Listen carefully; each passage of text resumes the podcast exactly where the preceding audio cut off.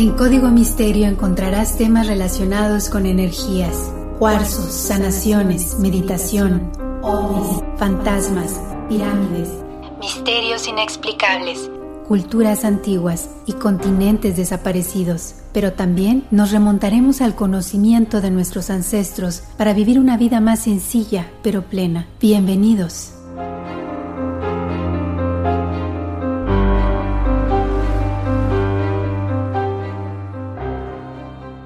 ¿Qué tal? ¿Cómo están? Bienvenidos a un episodio más de Código Misterio. Les saluda Horacio Ontiveros y efectivamente ya pasó otra semana y estamos acá ya con otro episodio de este podcast de misterio.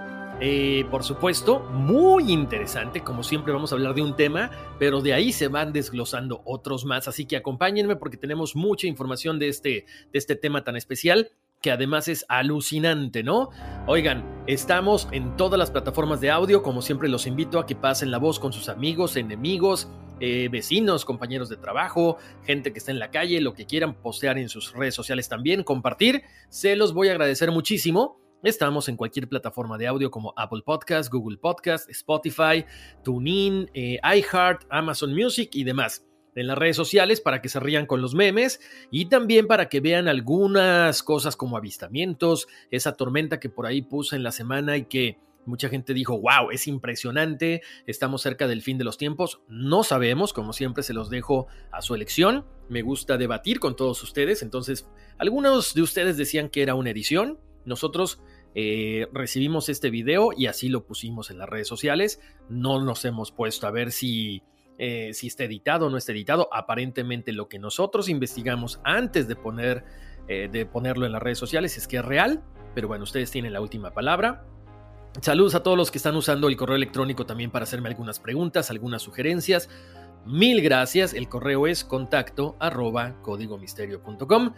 Y ahora sí, como siempre los invito a que vayan a las plataformas de los otros proyectos de bienestar integral que estoy realizando junto con mi socia y amiga Wendy Sayago. Vayan a todosporelnes.com, vayan a buscar las entrevistas al canal de YouTube All for Ness. Eh, ahí van a encontrar la nueva temporada de estas entrevistas con gente como de Money Heist, de la serie de Netflix. También está Bianca Marroquín. Hay expertos que nos están contando todas las herramientas para poder mejorar en todos los aspectos de nuestra vida.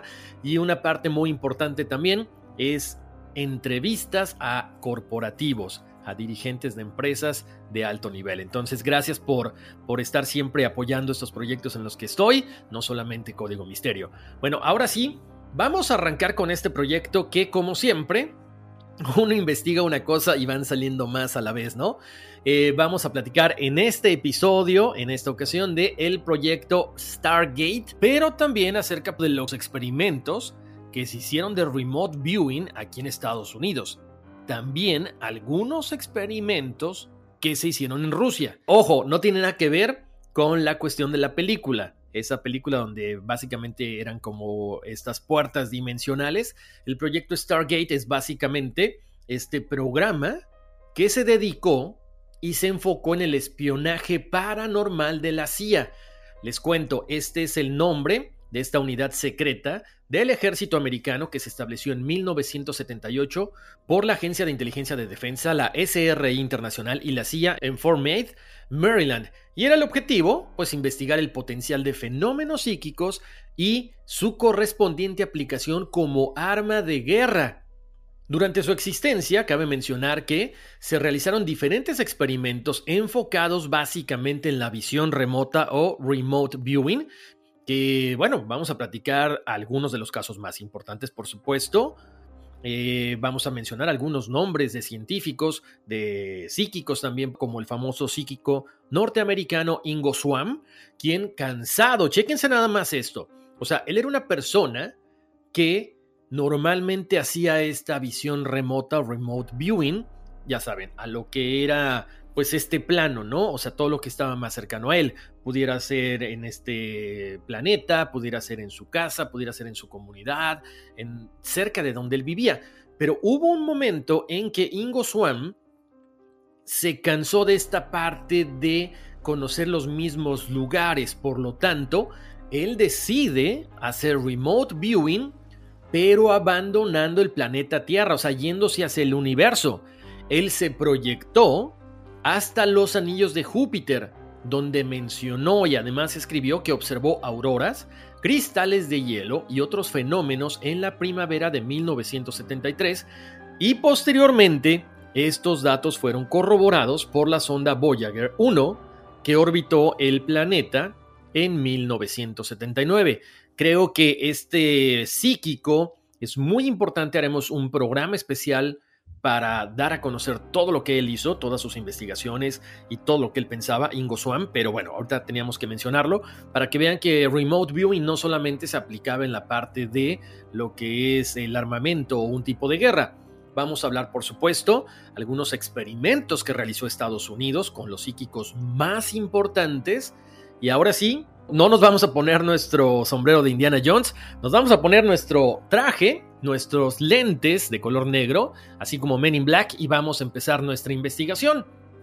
Les cuento, a pesar de los impresionantes hallazgos obtenidos durante las pruebas, el proyecto Stargate culminó y fue desclasificado en 1995, luego de que un informe de la CIA concluyera que no había sido útil en ningún aspecto que no había sido útil en ninguna operación de inteligencia. Es una cuestión muy loca porque, como iremos platicando, se van a dar cuenta de que brindó muchísima información al gobierno americano. Y de hecho, por ahí se dice que otros países también estuvieron investigando con esta parte de la visión remota. Bueno, ¿qué es la visión remota? Se dice que es la capacidad psíquica de recibir información o impresiones de un lugar, de una persona, de un evento que se encuentra a gran distancia.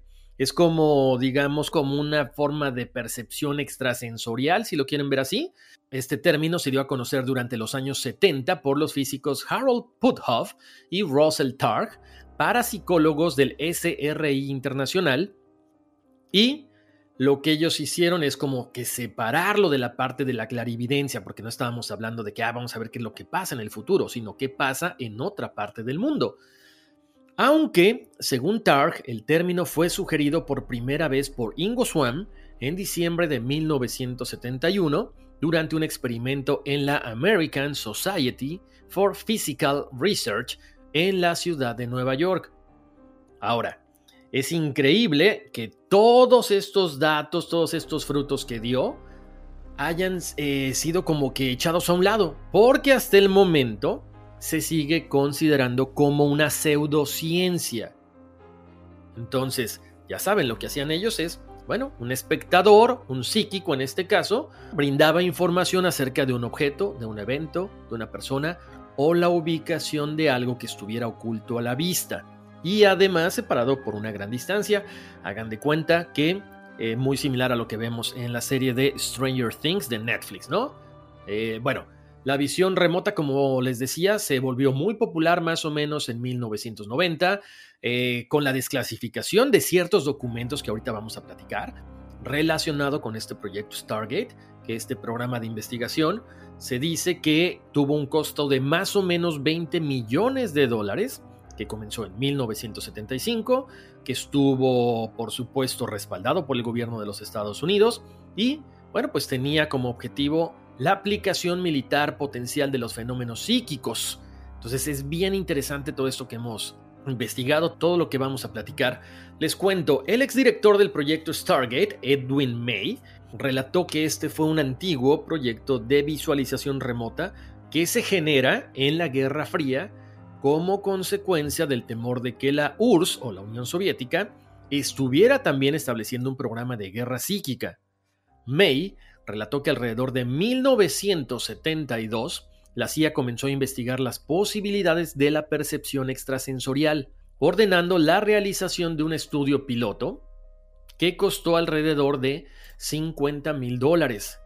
Por supuesto, con el objetivo de averiguar si los videntes que habían sido reclutados para el programa podían usar sus habilidades de visión remota para visualizar y para describir grandes sitios objetivo, primero en San Francisco y después en los alrededores. la percepción extrasensorial quedó demostrada en este programa piloto, es lo que les digo. Por un lado dicen que no dio suficientes resultados y por otro lado dicen, no, es que sí, dio grandes resultados y quedó demostrado en este programa piloto que de hecho el Comando de Inteligencia y Seguridad del Ejército llevó a cabo desde 1979 más o menos 100 proyectos de recopilación en los que se usa la percepción extrasensorial para un gran número de agencias gubernamentales, como les comenté al principio. En varios de estos proyectos, por supuesto que también participaron videntes del ejército para ubicar a estadounidenses tomados como rehenes por Irán en 1979. Chequen nada más los datos que les voy a dar. Más del 85% de las misiones de cooperación produjeron información objetivo exacta y aún más importante, cerca de 50% de las 760 misiones produjeron información utilizable, dijo el exdirector. El exdirector Joseph May añadió que uno de los videntes más legendarios del proyecto Stargate pertenecía al ejército, su nombre Joseph McMonigal, a quien apodaron el agente 001 de Stargate, pues es considerado el primer vidente que comenzó a trabajar directamente para el Pentágono y empezó a practicar la visión remota para el gobierno americano en 1978. Este señor, Joseph McMonigal, publica sus memorias en el año 2002 y comenta en este libro que él descubre sus habilidades telepáticas cuando era niño y compartía pensamientos con su hermana gemela. Afirmó que terminó de afinar sus habilidades de percepción extrasensorial cuando era soldado, evitando algunos ataques mortales en Vietnam. Después de jubilarse del ejército en 1984, en este libro de visión remota, bueno, él comentó que cada persona tiene talento innato para hacer todo esto, pero muchas veces no lo desarrollamos. Él recibió la condecoración Legión del Mérito, que le fue otorgada por una conducta excepcionalmente meritoria. Cuando se le entregó esta distinción, él hizo hincapié en que había trabajado en un proyecto de inteligencia único que está revolucionando a la comunidad de inteligencia en todo el mundo que además había generado información muy importante que no estaba disponible en ninguna otra fuente, más que para estas agencias que ya mencionamos. Según relató el propio Joseph McMonagle, el proyecto Stargate fue cancelado debido a los escasos resultados en ese periodo, porque los militares comenzaron a reclutar a cualquier persona que decía poseer capacidades psíquicas.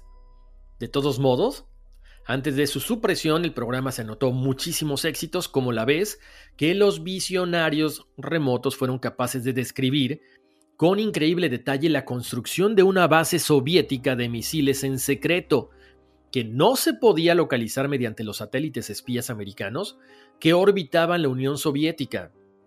Estos psíquicos, estos visores remotos, gracias a la percepción extrasensorial, dibujaron con alta precisión las grúas, las dimensiones, las vías del ferrocarril, al igual que la estructura metálica abovedada. Estos bocetos posteriormente fueron corroborados por un avión espía norteamericano y la inteligencia humana que estaba presente en el lugar de la construcción. El escritor Jim Poking relató que, aunque la CIA dejó de financiar la investigación sobre percepción extrasensorial en 1977, la Fuerza Aérea, el Ejército y la Agencia de Inteligencia de la Defensa siguieron sacando dinero quién sabe de dónde. De hecho, la base del ejército de Fort Meade en Maryland se convirtió en la residencia operativa secreta de este programa. En 1995, cuando el Congreso ordenó a la CIA que evaluara la visión remota y se encargara del programa o que lo cancelara para siempre, bueno, pues ahí la DIA o la Agencia de Inteligencia de la Defensa toma las riendas de este proyecto. El Congreso financió y protegió el programa durante años. Entre sus defensores más conocidos estaban Claiborne Pell, senador de Rhode Island, y Charlie Rose, representante de Carolina del Norte, que alguna vez declaró a un entrevistador que si los rusos tenían visión remota y ellos no, estarían en problemas. Otro de los que apoyaban este proyecto Stargate era William Cohen, senador por Maine, que más tarde se convertiría en secretario de defensa de Bill Clinton. Él comenta que se impresionó muchísimo con el concepto de visión remota y declaró que es posible que los resultados no hayan sido suficientemente consistentes como para producir información procesable, pero el estudio del poder de la mente es y sigue siendo un esfuerzo importante. Bueno, este proyecto Stargate se dio a conocer a la opinión pública en un programa de noticias. Esta cadena organizó de hecho un encuentro cara a cara con Robert Gates, ex director de la CIA, Edwin May, el científico que había dirigido el programa de investigación de percepción extrasensorial del gobierno, precisamente para hablar de este tema. Gates negó los resultados del programa afirmando que no conozco un solo ejemplo en el que se haya documentado que este tipo de actividad haya contribuido en alguna forma importante a tomar una decisión política, o que siquiera haya proporcionado información importante a los responsables de la política. May, por su lado, aseguró que habían existido notables casos en el laboratorio en los que los videntes del Pentágono habían dibujado con exactitud un blanco a miles de kilómetros de distancia, el cual estas personas nunca habían visto. Como resultado de este programa emitido por ABC News, a petición del Comité de Asignaciones del Senado de los Estados Unidos, la CIA habría estudiado, bueno, retomar este proyecto que había heredado del Pentágono, pero que finalmente decidieron dejarlo a un costado. Les cuento, Brian Busby, un teniente coronel retirado del ejército, que dirigió muy poco tiempo este programa de percepción extrasensorial del Pentágono en la década de los 80, opinó que el proyecto Stargate fue legítimo y que funcionó. En ese tiempo el programa solo era una herramienta muy barata que proporcionaba una fuente de información adicional para que los analistas militares y civiles pudieran compararla. Cuando se enteró de que la CIA había cancelado el programa, se decepcionó porque nadie quiso retomarlo. Oigan, vamos a hacer una pausa rapidísimo y regresamos a Código Misterio. Estamos de vuelta aquí a Código Misterio y vamos a seguir platicando acerca de todo lo que es el proyecto Stargate, el misterioso programa de espionaje paranormal de la CIA. Ahora, es increíble lo que les decía. Por un lado dicen que sí, por otro lado dicen que no, pero en el 2017 la CIA hizo públicas en su página web 12 millones de páginas que solamente se podían consultar en un momento en cuatro ordenadores de los archivos nacionales de Maryland y que incluían información e investigaciones del proyecto Stargate, que no solamente hablaba de los fenómenos paranormales, hablaba del avistamiento de ovnis, de los poderes psíquicos y las percepciones extrasensoriales. Según la BBC de Londres, entre los 930.000 archivos se encuentran informes de pruebas realizadas en el año 1973 al famoso mentalista Uri Geller, que me imagino que muchos de ustedes lo conocerán y que van a querer un episodio también de él, por supuesto que sí. Les voy a comentar ahorita acerca de Uri Geller, ¿no? Esos informes de la CIA señalaban que Geller era capaz de replicar parcialmente dibujos realizados en una sala distinta a la que ocupaba él. Estos investigadores señalaron que el mentalista demostró su habilidad de percepción paranormal de un modo convincente, pero también ambiguo, cuando replicó, como les decía, desde una sala sellada, dibujos que otras personas estaban realizando en otra sala. Las pruebas tuvieron lugar entre el 4 y el 11 de agosto de 1973. Uri Geller fue colocado en una habitación blindada con dos puertas cerradas con llave y se le pidió que replicara los dibujos que se estaban haciendo en otra sala. Se cogió la palabra fusible al azar en el diccionario y se dibujó un petardo. Geller fue avisado a través del intercomunicador cuando la imagen fue dibujada y grabada en la pared de la otra sala. Indican los documentos desclasificados antes de señalar que su respuesta casi inmediata fue que vio un cilindro con ruido que salía de él y dibujó una imagen muy similar a un petardo. Con otra palabra, montón, se dibujó un racimo de uvas y Geller afirmó que veía círculos de color púrpura y reprodujo este racimo. Tanto la imagen inicial y la reproducción de Geller tenían 24 uvas en el racimo, según estos documentos. Aunque no acertó en otras ocasiones, los agentes anotaron en su informe. Queda demostrada su habilidad paranormal de manera inequívoca y convincente. Ramos Pereira, autor del libro Uri Geller al descubierto, explicaba en 1975 cómo para evitar que éste adivinara una imagen dibujada, había que evitar realizar el dibujo ante él porque no se podía tener la seguridad de que viera o siguiera los movimientos del lápiz y que al pedirle que lo reprodujera mentalmente, había que tener cuidado de no mover la cabeza o los ojos, porque de la trayectoria de estos, un prestidigitador con práctica podría descubrir la figura que se ha trazado. De hecho, otros ilusionistas como el mago José Luis Ballesteros reprodujeron por aquel entonces las mismas pruebas que Uri Geller. Aquel mismo año de 1975, el más famoso doblador de cucharas del mundo, Uri Geller, realizó, realizó una demostración privada ante el físico Richard Feynman en un hotel de Hollywood. Alguien había propuesto al físico la posibilidad de que investigara la naturaleza de los poderes del mentalista y este aceptó. Geller trató de adivinar lo que Feynman, su hijo, y el matemático Albert Hibbs habían dibujado en unos papeles, pero desgraciadamente no lo logró. No se sabe por qué estos supuestos poderes que poseía Uri Geller no pudieron funcionar en esa ocasión. Se dice que Uri Geller comentó que la revelación de estos documentos desclasificados son solo la punta del iceberg de lo que tanto la CIA, el Mossad y otras agencias de inteligencia le pidieron hacer. Él confirmó que para el 2013 había usado sus capacidades mentales tanto para la CIA como para el Mossad.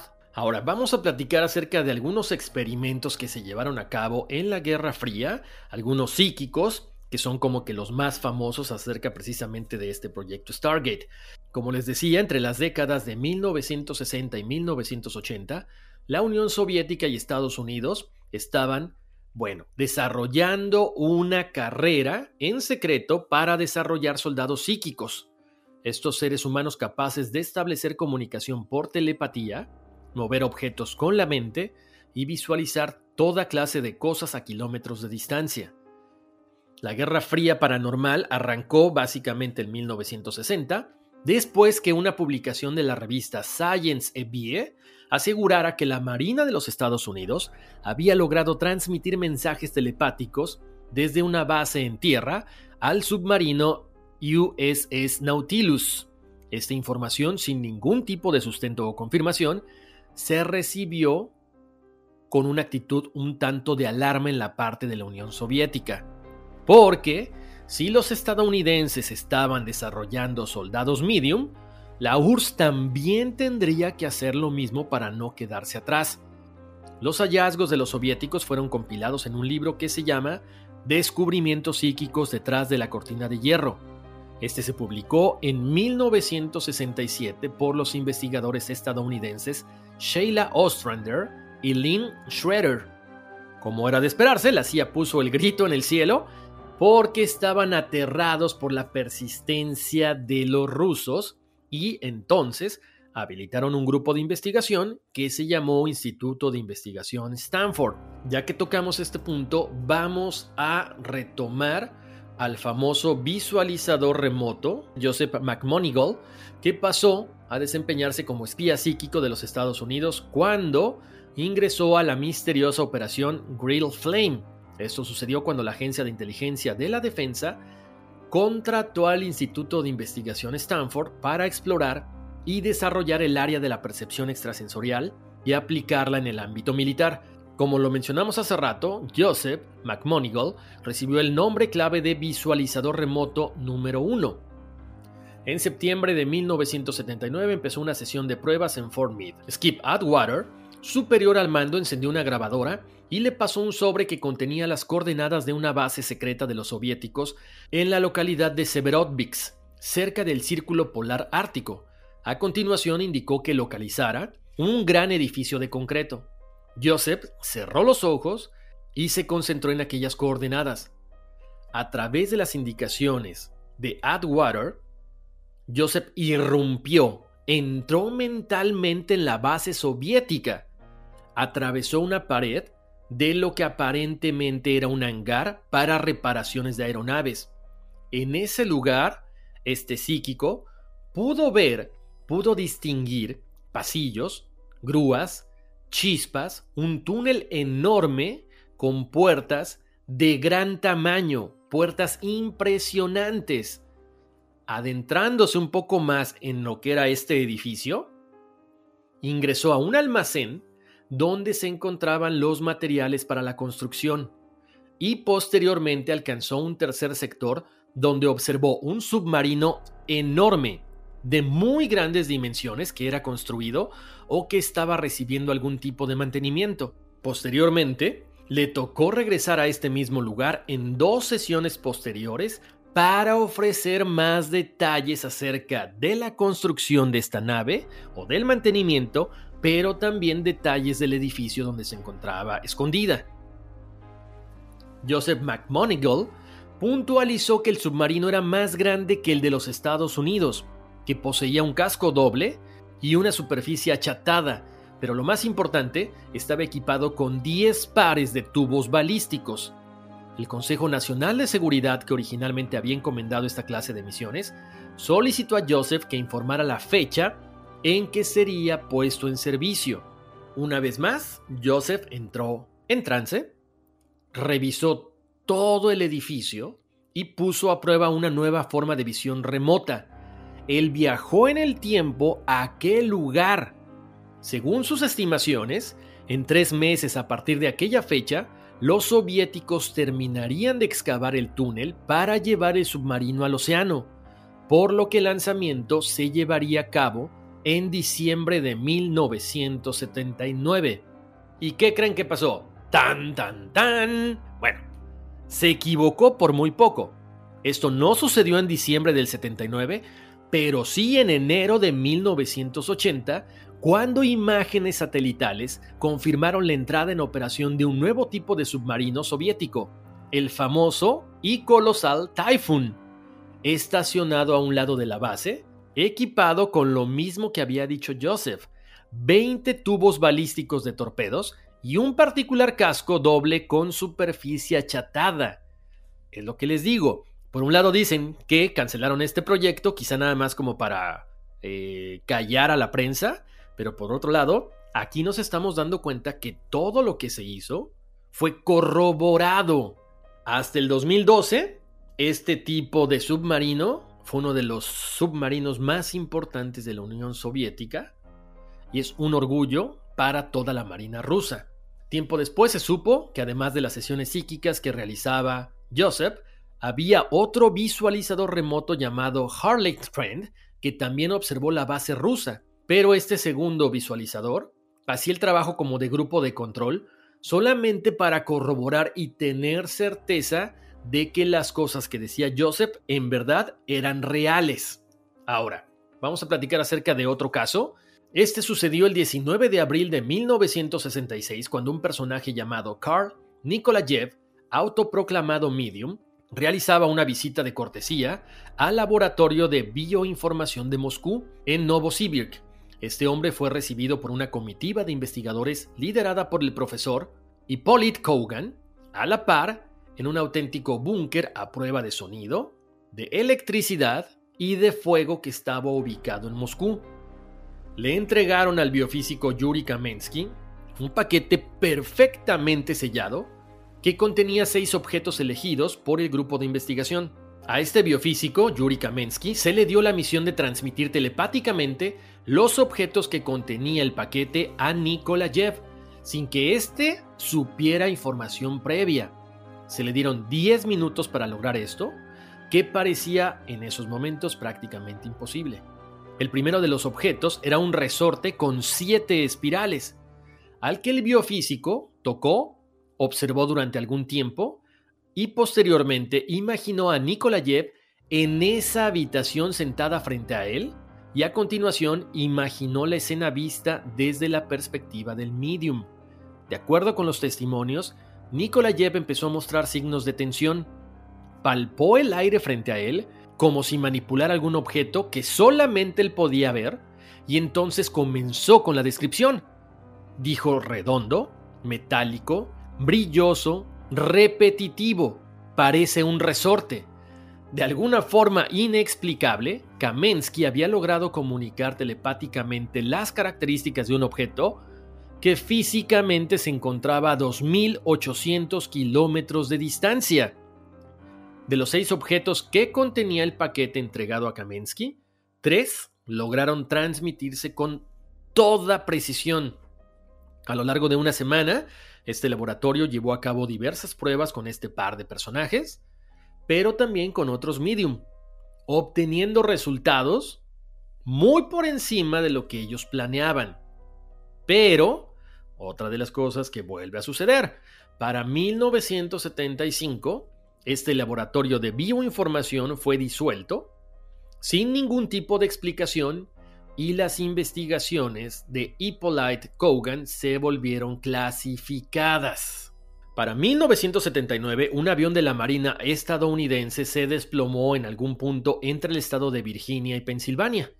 Esta es una región montañosa muy complicada para acceder aquí en los Estados Unidos. La propuesta del Instituto de Investigación Stanford fue hacer una localización con visión remota.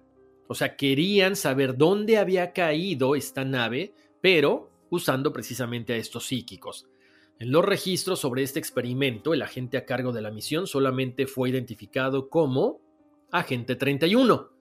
Skip Atwater, superior al mando, se limitó a informar al agente 31 el modelo del avión y el hecho de que había caído durante un vuelo de entrenamiento. Nunca mencionó ni datos de referencia como hacia dónde iba, la ruta que seguía, solamente le dijo que tenía que buscar un avión que se había desplomado ahí. Una vez que se le da la indicación de trasladarse hasta el lugar del accidente, el agente 31 informó, creo que se encuentra en los montes Apalaches, lo que coincidía pues la Marina ya había delimitado el área del siniestro. El supervisor Adwater solicitó que detallara más la información, como la exacta geografía o topografía del lugar, el agente psíquico 31 mencionó que la palabra Lichberg le había llegado a la mente cuando buscaba algún lugar de referencia y que la aeronave había caído al noroeste de esta ciudad. También pudo ver restos del fuselaje sobre los árboles y los cadáveres del piloto y copiloto, hecho que lo perturbó bastante. Al final, tras dibujar lo que había visto, los militares proporcionaron un mapa al agente 31 para que señalara el lugar donde se encontraban los restos del avión. Al principio le costó trabajo ubicar la zona, pero finalmente dijo que era el lugar conocido como Holcomb Rock en los Apalaches, aproximadamente 25 kilómetros del lugar donde se impactó la nave. Con esta información proporcionada por el agente 31, la Fuerza Aérea pudo encontrar el sitio del accidente y llevar a cabo el rescate de los cuerpos. Por otro lado también les cuento que la KGB, o sea el Servicio Secreto Soviético, estuvo trabajando muy de la mano con algunos científicos estadounidenses. Russell Targ, uno de los principales responsables de las pruebas de visión remota aquí en Estados Unidos, fue invitado en 1984 por la Academia Soviética de Ciencias para que realizara una demostración de su investigación en Moscú. Confiado de que cualquier ser humano era capaz de manifestar esta habilidad bajo determinadas circunstancias, Targ eligió como voluntaria a la investigadora Eugenia Davidashvili, miembro de la Academia.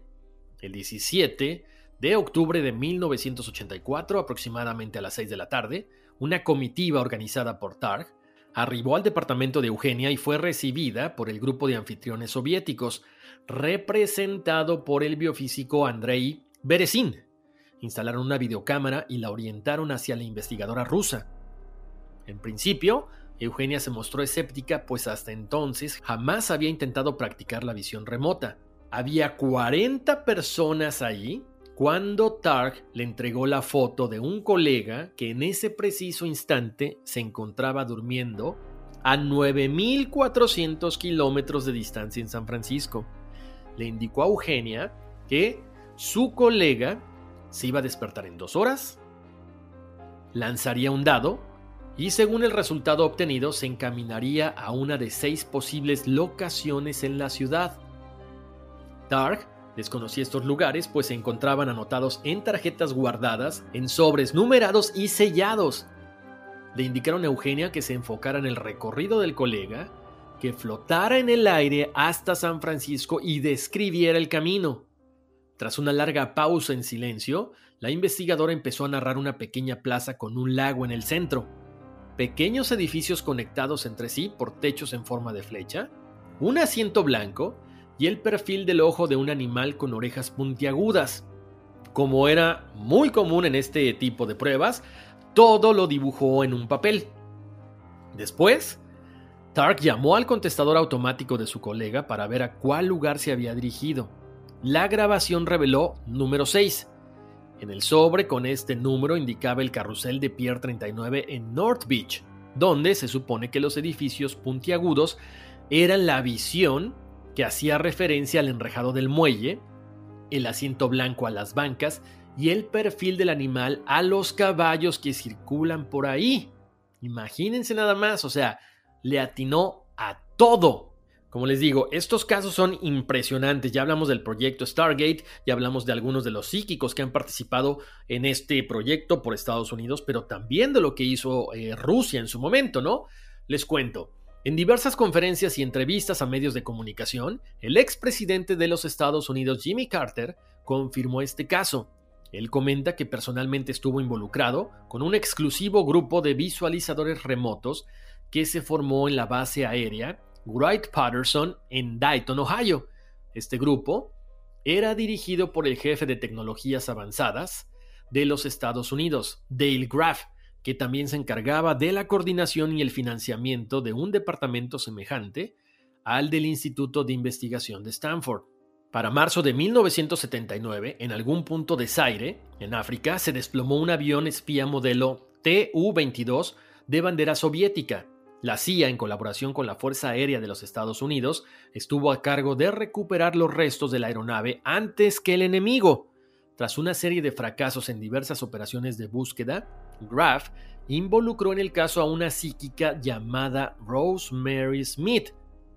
Bajo la supervisión constante de Dale Graff y con nada más que una fotografía del modelo del avión, según está registrado, según está escrito en un diario, Rosemary fue capaz de hacer una descripción sobre la topografía del área donde había caído el avión, y a continuación en un mapa de Zaire delimitó con un círculo la región general y con una X el lugar exacto donde se creía que estaba el avión estrellado. Posteriormente, Graff decidió involucrar a un segundo experto en temas paranormales, a Gary Langford, que trabajaba para él en California. Este hombre logró hacer una descripción detallada de la selva montañosa donde se había impactado el avión. Con todos estos datos tan específicos en mano, la Fuerza Aérea fue capaz de llevar a cabo la ubicación del accidente en menos de 48 horas. El punto preciso se ubicaba apenas a 4 kilómetros del lugar que había marcado con una X Rosemary Smith. Increíble lo que estamos hablando el día de hoy. Alguna vez yo les había comentado para toda la gente que, eh, bueno, es seguidora de este tipo de temas, que hay un audiolibro, en lo personal yo lo, escuché ya algunas ocasiones, que se llama, Remote Viewing, que habla un poco acerca de todo esto, pero también lo más interesante del caso es que te muestran algunos ejercicios para que tú primero empieces a verte, empieces a hacer este tipo de desdoblamientos o de viajes astrales, pero salgas de tu cuerpo, después de tu cuarto, después de tu casa, después visites a alguien y es impresionante porque bueno, ya escuchamos ahorita todas las aplicaciones eh, bélicas que se le quisieron dar en su momento, pero también funcionan cuando tú quieres curar a alguien a distancia. En este audiolibro es impresionante los casos que se menciona por parte del autor de cómo eh, curas a distancia, eres capaz de quitar un tumor, un cáncer. Entonces, cosas muy interesantes que yo los invito, como siempre, a que traten de probar. O sea, esto, como lo hemos desarrollado en el tema, esto no es solamente para ciertas personas que se cree que tienen habilidades, es para cualquier tipo de personas que bajo ciertas circunstancias pueden desarrollar la visión remota. Como siempre, los invito a que me dejen sus comentarios en las redes sociales de Código Misterio, Facebook e Instagram. Por supuesto, pasen la voz de que estamos en todas las plataformas de audio, Apple Podcast, Google Podcast, Spotify, TuneIn y demás. Y por supuesto, a que como siempre, meditemos, tratemos de desarrollar más nuestra espiritualidad. Como les decía ahorita, si ustedes son fanáticos de este tipo de experimentos, bajen, descarguen, compren ese libro, Remote Viewing Viene, como les decía, algunos ejercicios para desarrollar esto, algunas frecuencias que ayudan a, que nuestro cerebro entre en ese estado que nos permite poder salir del cuerpo. Y bueno, si lo quieren practicar y me quieren dejar sus comentarios, sus experiencias, sería fantástico poder compartirlas con, con toda la audiencia de Código Misterio. Oigan, les mando un abrazo muy grande. Y como siempre, estemos al pendiente de lo que está sucediendo allá afuera, eh, de los avistamientos ovnis, de las cosas que se captan con nuestros celulares, con nuestras cámaras eh, que están muchas veces ahí en la casa, en los timbres. Eh, les mando un abrazo muy, muy, muy grande. Y ya me están haciendo ruido por acá. No es un ovni, es una podadora de pasto. Les mando un abrazo muy grande, cuídense mucho, bendiciones y vámonos, que aquí espantan.